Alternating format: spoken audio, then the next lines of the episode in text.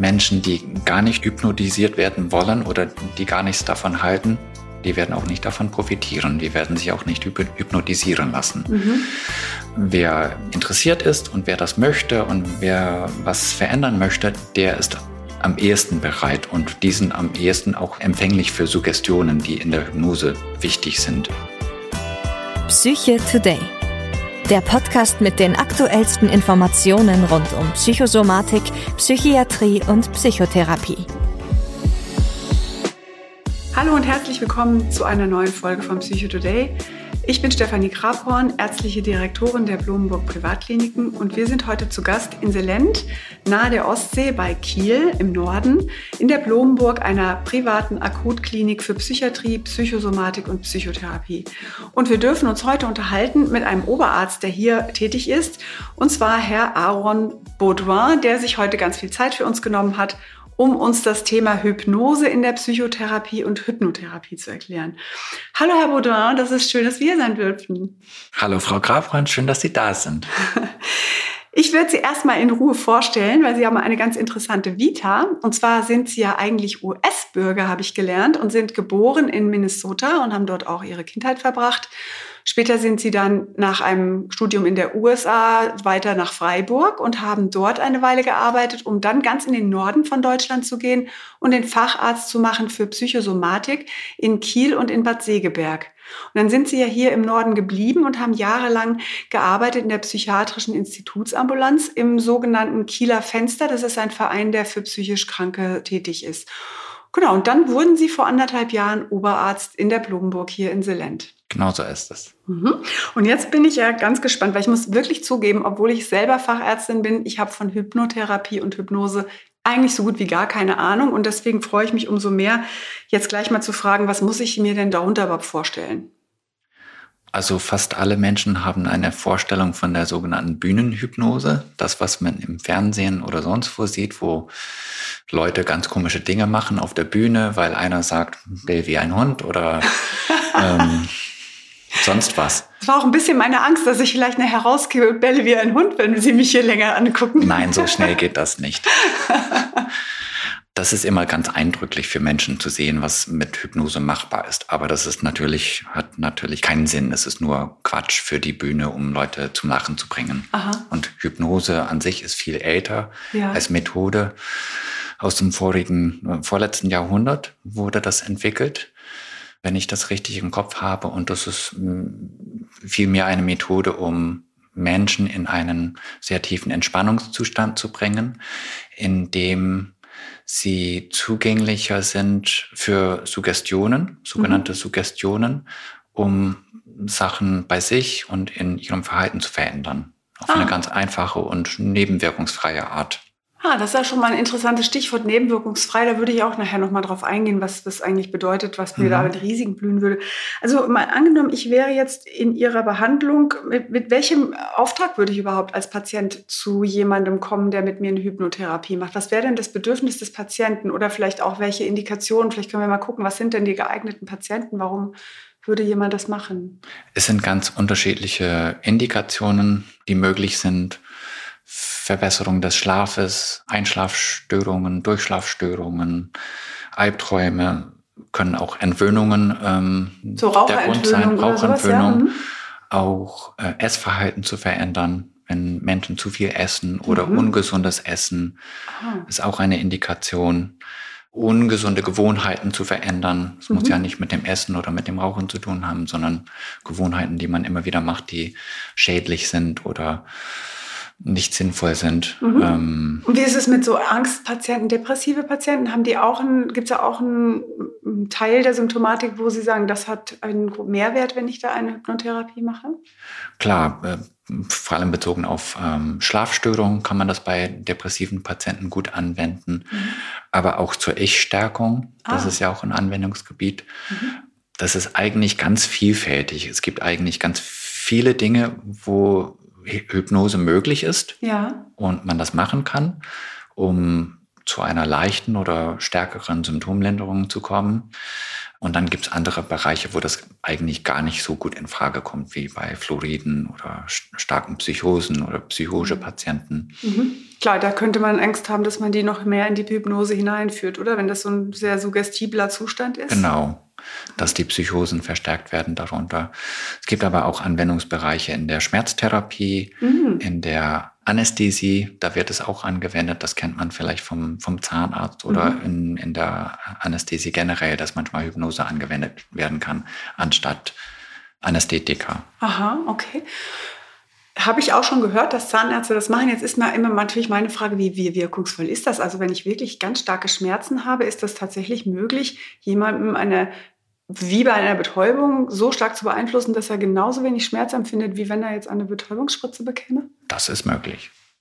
Ist jeder Mensch äh, fähig, in die Hypnose oder in die Hypnotherapie, in so einen Zustand der tiefen Entspannung oder Trance oder wie man das nennen möchte, hineingeführt zu werden? Oder gibt es Patienten, wo Sie sagen, das geht einfach nicht mit denen? Das ist richtig. Sie sprechen was Wichtiges an. Das ist die so, sogenannte Suggestibilität, ja. die alle Menschen entweder haben oder nicht haben. Menschen, die gar nicht hypnotisiert werden wollen oder die gar nichts davon halten, die werden auch nicht davon profitieren. Die werden sich auch nicht hypnotisieren lassen. Mhm.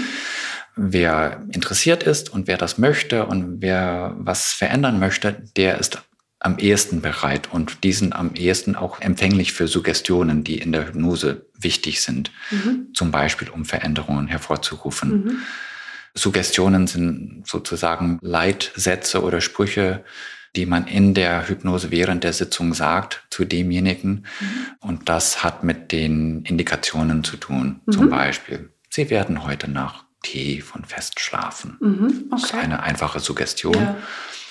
Und das nimmt der Hypnotisant einfach an. Ah, okay. Also jetzt also können wir mal zum Praktischen kommen. Also ich komme jetzt zu Ihnen und sage, meinetwegen, ich habe Schlafstörung oder ich habe bevor irgendwas Ängste, die mich beschäftigen, würde es gehen. Und dann würden Sie, wie würde denn so eine Sitzung ablaufen? Ich will mal so ein bisschen mir vorstellen können, wie komm, ich komme zu Ihnen rein ins Zimmer. Ich kenne ja Gesprächstherapie, man sitzt sich gegenüber. Wäre das eine ähnliche Situation oder muss derjenige liegen oder was Erst, passiert da? Erstmal gibt es ein Vorgespräch, um zu gucken, was liegt vor, mhm. worum geht es und mit welchem Anliegen kommt der Patient oder der Mensch in die Behandlung überhaupt, mhm. um dann zu entscheiden, ist Hypnose, Hypnotherapie, ist das eine Möglichkeit für den Patienten? Patienten, die sehr darauf pochen, Hypnose ist es für mich, ich will unbedingt Hypnose haben. Da bin ich eher etwas zurückhaltend am Anfang, wo ich denke, hm, woher haben die das? Mhm. Woher kommt diese Idee? Warum bestehen die so stark drauf, dass sie jetzt Hypnose bekommen? Da habe ich eher das Gefühl, da kann man eher nur scheitern, weil. Also weil die so hohe Erwartungen vielleicht oder falsche Erwartungen. Genau, diese, hohe, diese hohen Erwartungen. Und ah. dann ähm, bin ich ein bisschen vorsichtig. Mhm. Wenn die Idee von mir kommt oder mhm dass ich auf die Idee komme und denke, hm, vielleicht könnte derjenige vielleicht von ein paar Sitzungen Hypnose profitieren und die scheinen auch dafür offen zu sein. Das spreche ich dann an. Mhm. Oder es kommt vom Patienten auch und denkt, Mensch, ich weiß nicht, was mir helfen könnte. Ich habe so vieles probiert und ach, ich möchte was verändern, aber ich weiß nicht wie. Mhm. Also so ein bisschen weniger vorgefertigte Meinung schon, sondern etwas mehr Offenheit für das Thema und Sie sind da auch mit am Steuern sozusagen. Für die okay. Behandlung generell. Ist das besser? Mhm. Und ob das Hypnose ist oder was anderes ist, mhm. das Okay. Es ist besser, wenn das erstmal offen bleibt und ja. das gemeinsam entschieden werden kann. Okay. Also angenommen, wir haben jetzt gemeinsam entschieden, für mich als Patientin wäre das der richtige Moment und Sie, wie würde das dann ablaufen? Wir haben ein Vorgespräch gehabt, was kriege ich denn als Aufklärung schon mal vorher vor dem Hypnose-Thema, also damit ich weiß, auf was ich mich vielleicht einlasse? Genau, dann sage ich, wie der Ablauf einer Sitzung ist. Mhm. Das kann im Liegen sein, auf einer einfachen Liege oder im Sitzen, mhm. damit es für denjenigen bequem ist. Das erzähle ich oder erkläre ich. Wir machen das so und so. Das dauert ungefähr halbe bis dreiviertel Stunde, maximal eine Stunde die Sitzung. Mhm. Und davor gibt es ein Vorgespräch, mhm. was in der ersten Sitzung zu bearbeiten ist, wo, um welche Themen es gehen kann. Ja. Was ist wichtig? Ähm, und da ist es wichtig, auch klare Ziele zu haben nicht, ähm, dass derjenige kommt und sagt, hier, ich habe zehn Dinge, die sollen alle verändert werden, mhm. sondern erstmal bei flach halten und sagen, was könnte heute das, äh, das Anliegen sein oder okay. die nächsten Sitzungen. Mhm. Okay. Verbesserter Schlaf, mhm. okay. Entspannung. Okay. Gut, also mal angenommen, wir hätten jetzt ein Thema herausgearbeitet. Wie wird das denn eingeleitet? Also ich meine, ich stelle mir jetzt, ich mache das jetzt ein bisschen spaßig, ne? aber ich stelle mir vor, also da steht dann so quasi, wir stehen da mit so einem mit Pendel, hm, Pendel ja. vor mir, klick, klack, ne, bis hm. ich dann irgendwie so wegdrifte. So wird es wahrscheinlich nicht sein, aber... aber so ähnlich. Es gibt ah. verschiedene sogenannte Induktionstechniken. Aha, so nennt man das, okay. Diese Technik mit, äh, mit, mit dem Pendel, Pendel mhm. das ist eine sogenannte Fixationsinduktion. Das mhm. heißt, der Patient oder der Mensch guckt ein Objekt an, Uhr oder einen Fleck an der Wand oder an der Decke und guckt einfach auf den Punkt und fixiert das und der Hypnotiseur redet mit dem Patienten die ganze Zeit und seine Stimme wird dabei immer monotoner, langsamer. Durch diese Technik der Induktion geht die, das sagt man so, Kritikfähigkeit desjenigen einfach mehr in den Hintergrund. Mhm. Es ist ein bisschen wie wenn wenn Sie mit dem Radio im Hintergrund einschlafen. Mhm. Ich weiß nicht, ob Sie das kennen, dass Sie schlafen, Sie machen ein Schläfchen am Nachmittag und hören immer wieder der, das Radio im Hintergrund und sind nicht ganz fest und tief im Tiefschlaf und kriegen immer wieder ein bisschen was mit. Ja, so ist okay. es ein bisschen in der Hypnose. Mhm. Und das ist alles so ein bisschen egal. Es hat mit dieser Gleichgültigkeit, dass derjenige dann dem Moment empfänglicher ist für Suggestionen. Aha. Und die, die die Suggestionen sind vorbesprochen. Mhm. Worum also, also geht es? Worum ich wüsste schon dann auch, was Sie dann zu mir sagen. Also es kommt dann meinetwegen, haben Sie keine Angst mehr vor dem und dem oder schlafen in, Sie heute Nacht gut oder in, so? In groben Zügen, mhm. wie ich das formuliere, das stellt sich in, im Lauf der Hypnose fest. Und ich habe auch Texte. Manche Leute haben Texte, das lesen sie einfach ab. Ja. Und um, ähm, das ist ja ein bisschen monoton, aber man sagt diese Question immer wieder einfach vor. Sie schlafen tief und fest ein, sie sind ganz entspannt. Das ist ganz angenehm. Und das führt einfach dazu, dass der Patient sich entspannter fühlt mhm. und bereiter ist, auch diese Suggestion aufzunehmen und okay. anzunehmen. Und wie oft muss man die Suggestion jetzt dann sagen, damit es vielleicht eine Wirkung hat? Also nehmen wir an, dass man nicht nur sagen kann, Sie sind entspannt, Sie sind entspannt, dann sagt man, Sie schlafen heute Nacht gut, fertig, sondern das muss ja wahrscheinlich einen gewissen Zeitraum umfassen, oder? Das ist so, wenn der Patient erstmal diese erste Induktion gemacht hat und wirklich entspannt ist und die Atmung äh, flacher geworden ist, der, dass die Herzfrequenz sich verlangsamt hat mhm. und die Muskelentspannung mhm. zugenommen hat, dann kann der Hypnotiseur sehen, ah, derjenige ist jetzt entspannter und das kann man immer verstärken durch eine Vertiefung, dass diese Entspannung noch mehr zunimmt über Bilder, über eine Treppe oder dass derjenige sich eine Treppe vorstellt und dann geht man Treppe für Treppe nach unten, um diesen Entspannungszustand zu vertiefen, mhm. um noch mehr die Suggestionen dann zu platzieren im Laufe des Gesprächs. Und das Gespräch ist, wenn man das äh, sich angucken würde, auf Papier ist wirklich sehr langweilig. Ja gut, aber es muss ja Sie auch. Sie sind ganz entspannt. ja, okay. Sie sind entspannt und man wiederholt es immer ja, wieder. Ja, genau. mhm. Und das, ähm, ja. Ich glaube, die Langeweile ist ja wahrscheinlich Teil dieser Behandlung, damit man eben in diese Ruhe und diese, äh, sage ich mal, Halbaufmerksamkeit irgendwie kommt. Ne? Weil wenn man irgendwas Wildes sagt, dann wird man ja gleich wieder die Aufmerksamkeit erzeugen, die dann plötzlich einen genau. rausführt, oder? Aus und, diesem Zustand. Genau, und häufig hören die, berichten die Patienten, ach, irgendwann habe ich ihre Stimme gar nicht mehr gehört. Ich habe dann kurz geträumt und dann habe ich, da, dann habe ich das und das gesehen und das ist völlig okay. Manche Patienten schlafen kurz ein, auch im Verlauf der Hypnose. Das ist auch völlig okay. Oder oh, ist nicht schlimm? Also, Nein. also man hat nicht dann als Hypnose-Therapeut plötzlich den Gedanken, oh Gott, der ist jetzt eingeschlafen, der kriegt gar nichts mehr mit von meiner Therapie? Nö. Kann passieren, kann zwischendurch passieren. Aber, Aber ist dann trotzdem effektiv? Ist trotzdem effektiv. Und wenn es eine Sitzung passiert, dann ist es eben so. Mhm. Und man macht in der Regel verschiedene Sitzungen. Man kann drei bis zehn Sitzungen für, je nach Indikation kann man sich vornehmen. Mhm. Aber schon drei bis fünf Sitzungen sind gut. Okay, und ab wann würde ich zum Beispiel, angenommen, ich komme jetzt wegen Schlafstörungen, würde ich nach der ersten oder zweiten Sitzung schon einen gewissen Erfolg spüren? Würde ich wiederkommen und sagen, möglich. ich habe schon besser geschlafen? Das, das ist auch möglich. Mhm. Ah ja, okay. Mhm. Mhm. Weil viele Menschen erleben schon in der Sitzung diese Entspannung und die verbinden das mit den Worten, mit, der, mit den Suggestionen, mit den Bildern, die sie selbst in der Hypnose sehen sehen die dann auch, wenn sie ins Bett gehen und schlafen, denken sie an diese Treppe und denken sie an diesen schönen Ort, wo sie waren in der Hypnose und zack, Aha. Dann kommt das wie von alleine sozusagen. Ja. ja. also hat also auch eine gewisse Nachwirkung, also eine, mhm. wie so eine Nachhaltbarkeit der einge, wie sagt man, der eingepflanzten Ideen und Bilder. Ah, das genau. ist ja interessant. Mhm. Und es ist auch möglich, die Selbsthypnose durchzuführen, dass Patienten, wenn die das gut ähm, erlebt haben, mhm. dass sie das selbst machen können. Mhm, also man übt es sozusagen irgendwann und können die ihre, ihre Bilder selber abrufen und sich die Sätze selbst sagen. Genau. Mhm, so ein bisschen Treppe wie man das bei autogenem Training auch üben genau. sich da selber ja. sozusagen zu entspannen. Die ah, sind sehr nah beieinander. Mhm. Und welche Hypnotherapieschulen oder Hypnoseschulen gibt es da Unterschiede oder sind die alle so ähnlich, dass Sie sagen würden, oh Gott, ob man die eine Technik oder die andere lernt, das ist jetzt eigentlich egal? Oder würden Sie sagen, es gibt welche, die muss man einfach als qualifizierter oder qualitativ besser sehen? Da würde ich nicht sagen, dass es eine Schule gibt, wo ich sagen würde, dass die machen das Richtige oder die anderen machen eher nicht so Gutes. Es gibt verschiedene Institute, es gibt verschiedene Organisationen, die Hypnose als ähm, Therapieform vertreten. Mhm. Aber grundsätzlich geht es um diese grundsätzlichen Techniken der mhm. Induktion, Vertiefung und dann die Rücknahme aus der Hypnose. Mhm und wie man das schmückt oder wie man das, mit welchen Worten man das macht, das ist letztendlich egal. Und jeder muss seinen eigenen Stil finden. Ja.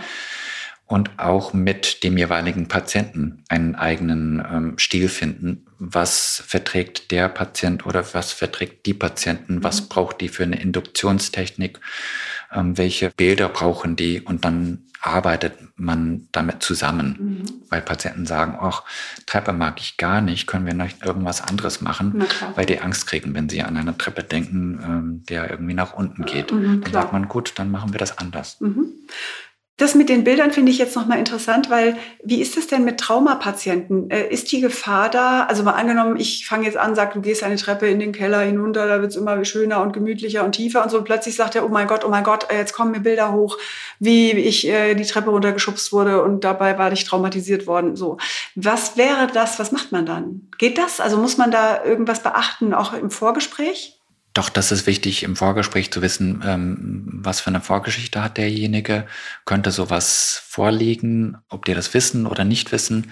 Man kann das nur vorher erfragen. Mhm. Und wenn man alles so für sich ein bisschen so ähm, geklärt hat, was für eine Lebenssituation derjenige hat, da kann man es nur versuchen. Wenn man das Gefühl hat, hm, ich bin mir nicht sicher, ob da nicht irgendwas anderes ist, dann könnte man erstmal ein paar Psychotherapiesitzungen abwarten und gucken, sind Sie sicher, dass, mhm, okay. dass sowas nicht vorgefallen ist.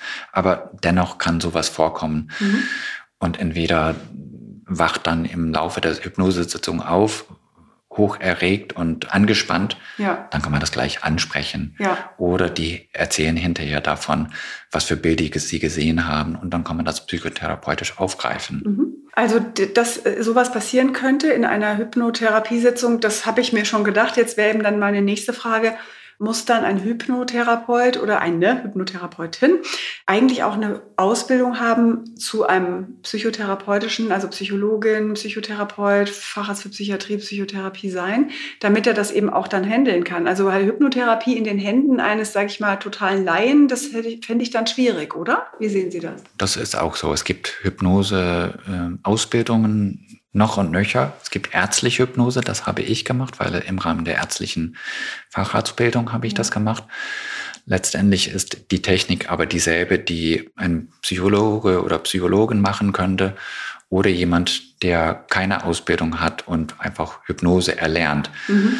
Alle machen im Grunde die gleiche Technik. Ich wäre da deshalb auch vorsichtiger, wenn jemand, der psychotherapeutisch zum Beispiel nicht vorgebildet oder ausgebildet ist, mit einem Patienten zu arbeiten, wo andere Themen aufkommen könnten als nur Rauchentfernung. Ja, mh, genau, das hätte ich mir gedacht. Also es wäre schon gut, jetzt mal auch für, für Laien, die uns zuhören, dass wenn die jetzt sagen, tolles Thema interessiert mich, dass sie dann auch darauf achten, dass jemand also weitergebildet ist, auch in einem Bereich der Psychotherapie und nicht nur das als Hobby quasi ein bisschen Hypnose anbietet. Ja. Mhm.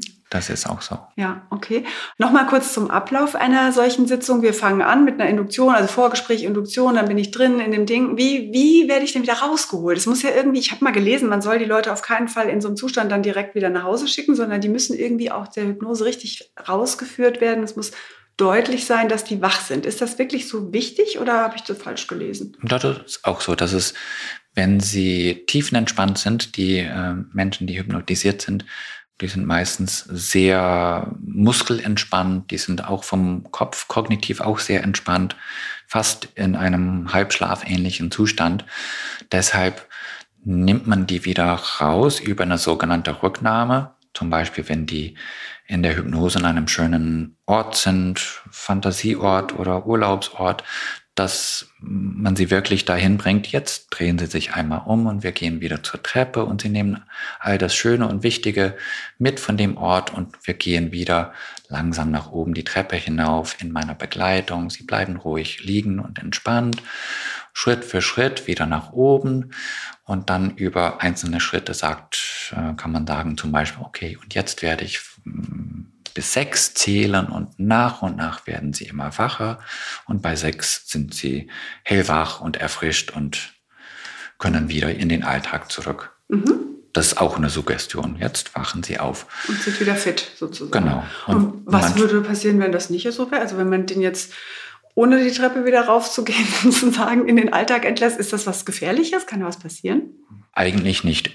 In der Regel würden die Patienten einfach da liegen bleiben, vielleicht einschlafen oder später wieder aufwachen und denken, hm, was war denn da los und was ist passiert? Okay. Die meisten kann man wieder zurückbringen mhm. über diese Rücknahme. Mhm. Aber manche sind wirklich tief, tiefenentspannt, vielleicht auch eingeschlafen, mhm. passiert auch selten. Ja. Aber da kann man über die Stimme einfach anfangen lauter zu reden, nicht mehr in dieser monotonen Stimme, sondern ich werde jetzt von eins bis sechs zählen und dann okay. denken die, oh ja, da war einer, da ist irgendwas und ja. Okay. okay. also man kriegt sie alle wieder wach sozusagen und es mhm. ist auch nicht super gefährlich, wenn jemand noch ein bisschen schläferiger wäre und diese Rücknahme nicht ganz so klappt. Es ist schon wichtig, dass ich weiß, der Patient ist wieder da. Okay. Die sind wieder da. Klar mhm. können die ein bisschen so oh, ich habe mich schön entspannt und ähm, mhm. dann sollen sie vielleicht nicht jetzt äh, ins Auto steigen und dann 180 nach Hause düsen. Ja. ja. Also lieber ein bisschen langsam dann machen. Mhm. Mhm. Okay. Und die, die, die, Sachen, die in der Hypnose passiert sind, ein bisschen sacken lassen. Mhm. Und danach gibt es auch ein Nachgespräch. Direkt im Anschluss? Ja. Ah, so, ah, also es ist Wie nicht so, es? ich habe sie zurückgeführt, morgen sehen wir uns wieder, sondern es wird erstmal danach noch gesprochen. Aha, genau. Okay. Wie geht es Ihnen? Was haben Sie gesehen? Was haben Sie erlebt? Was haben Sie gehört? Gab es Probleme? Gab es schöne Dinge? Haben Sie irgendwas gesehen, erkannt? Bilder, Erinnerungen, Gefühle hochgekommen? Mhm. Kann alles sein, mhm. dass man das so ein bisschen sortiert. Wie geht derjenige jetzt raus? Mit was für einem Gefühl? Okay. um das ein bisschen abzuschließen. Aha. Und, und wie lange hat das dann insgesamt gedauert? Eine Stunde. Also fünf bis zehn Minuten maximal vor, Vorgespräch. Ja. Worum geht es heute? Was ist wichtig heute?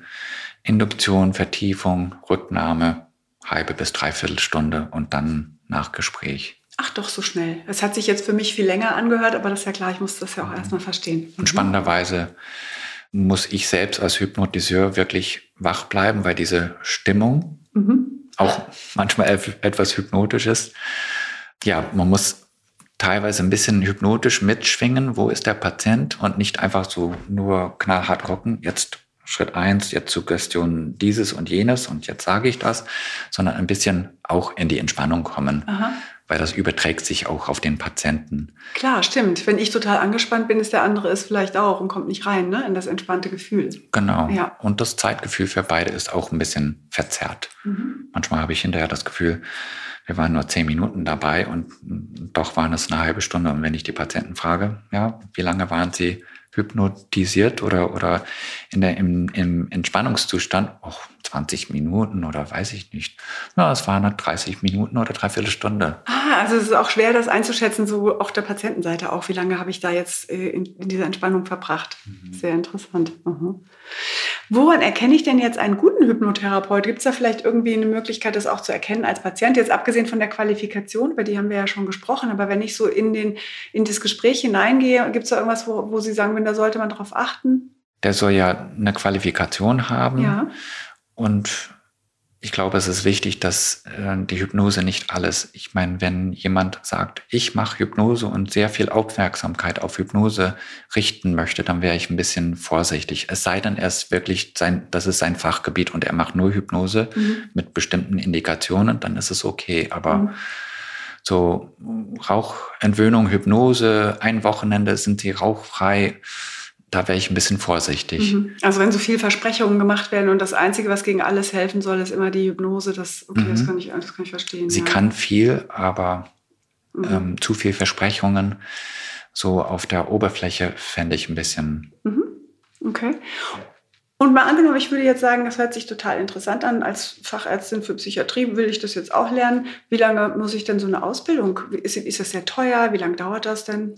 Es ist nicht sehr teuer. Es gibt ähm, viele Kurse in Hypnose von Ärztekammern oder auch von Instituten. In der Regel gibt es einen Grundkurs, das mhm. geht zum Beispiel über ein Wochenende oder zwei, drei Tage. Da kann man die Grundtechniken erlernen aber auch selbst anwenden. Und nach einem halben bis ein ganzes Jahr kann man dann einen Aufbaukurs, einen sogenannten Aufbaukurs machen, um die Techniken zu vertiefen und ein bisschen zu erweitern. Aha, okay. Und auch da gibt's Übungen. Man, ich kenne das von meinem Kurs selbst, dass wir das gegenseitig geübt haben. Mhm. Okay. Wie lange dauert dann der Aufbaukurs? Ist das eine Woche? Oder? Auch, auch ein Woche, auch Wochenende. Wochenende. Also das ist ja relativ schnell erlernen. Also die Grundtechniken kann man wirklich gut an zwei Wochenenden erlernen. Mhm. Aber es ist wichtig, dass man das immer wieder zwischendurch selbst ausprobiert, dass ne? man ja. das auch anwendet. Mhm.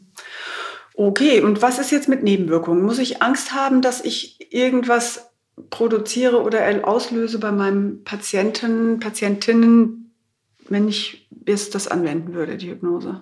Sie meinen körper, körperliche oder psychische Nebenwirkungen? Sowohl als auch. Also körperliche gibt es wenige, außer diese hm, vielleicht die Schläfrigkeit, dass, dass man darauf achtet, dass der Patient wirklich wieder wach wird und mhm. wirklich wieder funktionsfähig im Alltag ist. Das ist ja nicht so schwierig, das kann man schnell mit dem Patienten abklären. Aber Inhalte wie traumatische Informationen oder Erinnerungen, die vom Patienten vielleicht nicht bewusst sind oder schwer zu äh, verstehen sind, dass man das aufgreift mit dem Patienten. Mhm. Einfach guckt, was macht derjenige mit den Informationen, mit dem Erlebnis in der Hypnose, mit der Entspannung. Das können nicht alle so, so einfach so annehmen. Mhm. Und gibt es denn auch Patienten, wo Sie sagen, also ich meine, es ist ja so ein bisschen ein Gefühl vielleicht für denjenigen, der hypnotisiert wird, dass er sich da sowas von Kontrollverlust vorstellt und ein bisschen Bühnenhypnosen-Ideen hat von gruseligen Dr. Mabuse-Geschichten, sag ich mal, dann werde ich jetzt irgendwie beeinflusst oder so. Äh, gibt es viele Patienten, die dann, wo Sie sagen, den würde ich jetzt ganz gerne mal in die Hypnose führen, weil ich glaube, der könnte profitieren oder die könnte profitieren, die Patientin, aber die haben so Angst davor. Ist das auch oft ein Phänomen, dass sie sich dann irgendwie sagen, na, nee, das ist komisch, ich habe da Angst, sie machen irgendwas mit meinem Geist? Doch, das gibt's auch. Und dann ähm, würde ich solche Patienten gar nicht wirklich dahin drängen. Ich würde sagen, das ist eine Möglichkeit. Sie können drüber nachdenken. Mhm. Ich würde das nicht so Achso, also Sie würden nicht versuchen zu sagen, da, das ist nicht schlimm und gucken Sie doch mal und so. Also doch, so Überzeugungsarbeit würden Sie ja nicht leisten wollen, sondern die Doch, das würde ich lassen? sagen. Ich ja. würde sagen, das läuft so und so ab, nur dass Sie wissen, wie das wirklich ist. Aha. Das ist ja, das, da wird nichts mit Ihnen gemacht, was nicht vorbesprochen ist. Ähm, dass die das wissen. Und ja. dann sagen, gut, Sie schlafen drüber und das ist nur eine Möglichkeit. Und wenn Sie das Gefühl haben, ach, ich habe noch Interesse dran oder ich habe noch ein paar Fragen dazu, dann sprechen wir jederzeit drüber. Mhm. Aber ich würde das eher bei den Patienten mhm. lassen, okay. die Entscheidung. Ich würde nicht, nicht die Entscheidung, die letzte endliche Entscheidung bei mir lassen, dass ich sage, so jetzt, jetzt, jetzt ist Hypnose dran und wir haben drüber gesprochen, jetzt muss es doch sein. Ja, na klar, okay. Mhm. Und äh, noch eine Frage zur Pharmakotherapie. Es ist ja in der Akutklinik, in der Sie ja auch arbeiten, bekommen ja ähm, einige Patienten auch ein Medikament. Also der für eine oder andere kriegt vielleicht auch mal sowas wie Tavo, also Benzodiazepine, die ja einen doch auch schon dämpfen und so. Könnte ein solcher Patient auch eine Hypnose machen oder würden Sie sagen, na, das stört jetzt eher das hypnotische Erleben oder das geht einfach nicht, wenn der so sehr mediziert ist? Also sedierende Medikamente wären nicht so praktisch. Gerade mhm. nach Einnahme eines, eines sedierenden Medikaments würde ich nicht empfehlen. Wenn Sie grundsätzlich solche Medikamente immer wieder nehmen, ist es nicht eine Kontraindikation. Ja. Aber nicht, dass Sie nachmittags zur Hypnosesitzung um 15 Uhr kommen und um 14 Uhr gerade eine Tavo oder Atosil genommen haben. Das mhm. würde ich nicht empfehlen, weil die mhm. ein, einfach zu schläfrig mhm. sein könnten okay. und zu sediert sind. Mhm. Aber ja. Interessant. Sehr schön. Ja, vielen Dank. Das finde ich schon mal total spannend. Jetzt noch eine Frage. Zahlen. Also mal angenommen, ich mache das jetzt ambulant. Hier im Kliniksetting ist das ja wahrscheinlich Teil des gesamten Budgets sozusagen. Aber angenommen, ich bin jetzt ein ambulanter Behandler oder Behandlerin und möchte gerne das auch noch anbieten. Kann man das mit der Krankenkasse abrechnen? Zahlen die das oder ist das eher so eine Igelleistung, die ich selbst bezahlen muss? Das kann man abrechnen, wenn man ärztliche Hypnose nachweisen kann oder also, also die diese Fortbildung, genau. Mhm. Genau dann ist es kassenärztlich abrechenbar. Auch privatärztlich? Auch privatärztlich. Mhm. Okay. Viele Menschen kennen das aber so, dass ähm, teilweise nicht mal Psychologen Hypnose anbieten, zum Beispiel zur Raucherentwöhnung. Ja. Die werden ähm, nur für Selbstzahler angeboten. Aha. Aber im Rahmen einer sagen wir, psychotherapeutischen äh, oder äh, das, Indikation, auch mit einer Diagnose, genau. ist es möglich, dass die Krankenkasse das bezahlt. Genau. Okay. Okay, und wir haben euch jetzt will ich für mich nochmal zusammenfassen wollen. Also Diagnosen werden dass man sehr an den Symptomen orientiert einer Diagnose. Also wenn der Angstpatient sehr aufgeregt und sehr angespannt ist, könnte man die Entspannung betonen. Beim Depressiven meinetwegen die mhm. Schlafstörungen. Mhm. Also man würde eher weniger nach der Diagnostik der ICD-10-F-Nummern äh, gehen, sondern eher nach den Symptomen. Ne? Symptomen. Ne? Ja, okay, genau. das habe ich nochmal für mich so ein bisschen verstehen wollen. Genau. Und eine bestimmte ja, Psychosen dass wir Ausschlusskriterien hat, ne? also Dissoziative Störungen ja. vielleicht auch. Mhm. Wie ist es denn mit Persönlichkeitsstörungen nochmal, also Borderline-Patienten oder so? Das wäre jetzt kein Thema, wenn die nicht gerade in einer akuten Phase sind oder wie ist das? Nein, spricht eigentlich gar nichts Grundsätzliches dagegen, okay. gegen Persönlichkeitsstörungen oder Borderline-Störungen. Mhm. Okay. Ja, sehr interessant. Vielen Dank. Was wünschen Sie sich denn für die Zukunft in der Hypnosetherapie? Würden Sie sich irgendwas wünschen, dass man das vielleicht irgendwie mehr wahrnimmt oder wie würden Sie das sehen? Ja, mehr Wahrnehmung, mehr ähm, Information an die Öffentlichkeit, dass es sowas gibt und dass es eine handfeste Technik ist, die sehr leicht ist zu erlernen, mhm. leicht in der Anwendung und Durchführung ist und nebenwirkungsfrei ist und generell einfach sehr angenehm für Patienten ist, diese Zeit für diese Entspannung grundsätzlich zu erleben. Das haben viele Menschen gar nicht in ihrem Alltag eingebaut und dann kann man erstmal diese Entspannung einbauen, das ist schon mal angenehm, und dann die Suggestionen, die mit ihrem Inhalt für die Patienten so wichtig sind, das kann man gleichzeitig mit, mit mhm. einbauen. Mhm. Ja, okay. Ja, dann haben wir vielleicht eine gute Chance, wenn wir heute ganz viele haben, die uns zuhören, sowohl Laien wie eben auch äh, vielleicht auch Kollegen, die das dann aufgreifen. Das wäre ja schön. Da hätten wir einen kleinen Schritt in die richtige Richtung. Fände ich auch so. ja, dann erstmal ganz lieben Dank für das Gespräch. Jetzt würde ich gerne äh, mal auf unser Wissenskontor kommen. Haben Sie denn eine interessante vielleicht Studie oder Übersichtsarbeit oder ein Review, was Sie uns empfehlen könnten, was unsere Zuhörerinnen lesen möchten? Tipp aus unserem Wissenschaftskontor. Es gibt ganz viele Studien, es gibt ganz viele ältere Studien aus dem letzten Jahrhundert, äh, die noch ihre Aktualität haben, auch wenn sie älter sind. Ich würde empfehlen, es gibt das sogenannte Milton Erickson Institut oder Gesellschaft. Die haben ganz viele Studien vorrätig, um über die Effektivität von Hypnose, ähm, die, die äh, darüber berichten. Mhm. Da würde ich empfehlen, dass jemand einfach auf die Seite geht und einfach äh, Stichwort Hypnose, Milton Erickson, eines der führenden Institute, wobei ich da keine Werbung machen möchte, aber ich weiß, dass sie sehr viele Studien vorhalten mit Infos über die Technik. Aha. Schön, danke. Genau, und dann würde ich äh, vielleicht auch noch einen schönen Buchtipp von Ihnen haben möchten. Also was könnten unsere Leser denn als Buch mal, um einen, wenigstens einen ersten Einblick zu kriegen in diese Therapieform? Buchtipp. Also ein Fachbuch, es gibt da auch zahlreiche Fachbücher. Es gibt ein Fachbuch von der, vom Verlag Springer, Hypnose und Psychotherapie, Psychosomatik von Revensdorf und Peter so als Einstiegsmöglichkeit. Mhm. Aber wie gesagt, es gibt da etliche. Oder von David Ellman.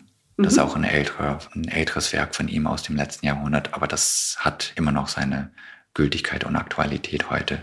Aha. Okay, und jetzt würde ich gerne noch mal zu meiner persönlichen Frage kommen, die ich immer am Ende sehr mag.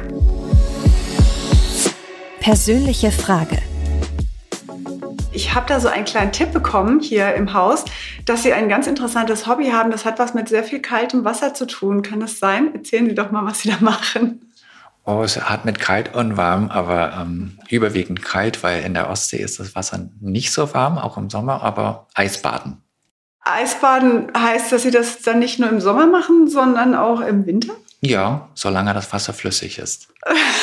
Sie springen ins Eiswasser, also das eisekalte Nord-, nein, Ostseewasser ist das ja Ostsee. Ja, alles Wasser, das tief genug ist. Also ich war ja schon mal im Winter an der Ostsee und ich weiß, dass das Wetter sehr schlecht ist, es sehr kalt werden kann und es vor allem sehr viel Wind ist. Also das Sie, sagen Sie. Ja, Sie springen dann in dieses eisekalte Wasser. Wie ist das? Was bringt Ihnen das? Warum machen Sie sowas? Es gibt ein tolles Gefühl. Es stärkt das Immunsystem. Also man wird deutlich weniger krank. Das mhm. ist auch wissenschaftlich nachgewiesen, was das kaltes äh, oder Exposition in kaltem Wasser das Immunsystem stärkt und das macht einfach Spaß. Okay, und Sie kommen raus im Wind aus dem kalten Wasser. Haben Sie dann ganz schnell ein ganz warmes, weiß ich nicht, man fühlt sich, Ja, das, man fühlt sich warm, man steht im kalten, in der kalten Luft. Und es ist immer noch besser, als es vorher im Wasser war, oder wie? Nee, im Wasser ist es besser, aber man kommt nicht kalt raus. Man kommt wirklich erwärmt raus, weil der innere Ofen so angeworfen wird durch das kalte, der, durch den kalten Reiz. Das ist ein tolles Gefühl. Okay, und jetzt muss ich aber noch wissen, wie kamen Sie denn auf so eine Idee? Ich bin reingefallen. okay, und dann haben Sie so ein tolles Erlebnis, dass Sie das jetzt öfter machen. War einfach Sommer, im schönen Sommer 2018, jeden Tag baden und dann wollte ich einfach nicht aufhören. Ich habe gedacht, wie lange geht das noch? Wie lange geht das noch? Jeden Tag. Wenn man das jeden Tag regelmäßig macht, dann merkt man den dann Unterschied. Dann gewöhnt man sich langsam dran. Okay. Genau. Alles klar. Vielen, vielen Dank. Aber sehr interessant. Vielen Dank für das Gespräch. Ich schaue mich schon ein bisschen hier um. Es ist ja wunderschön hier und Dankeschön. Vielen Dank auch.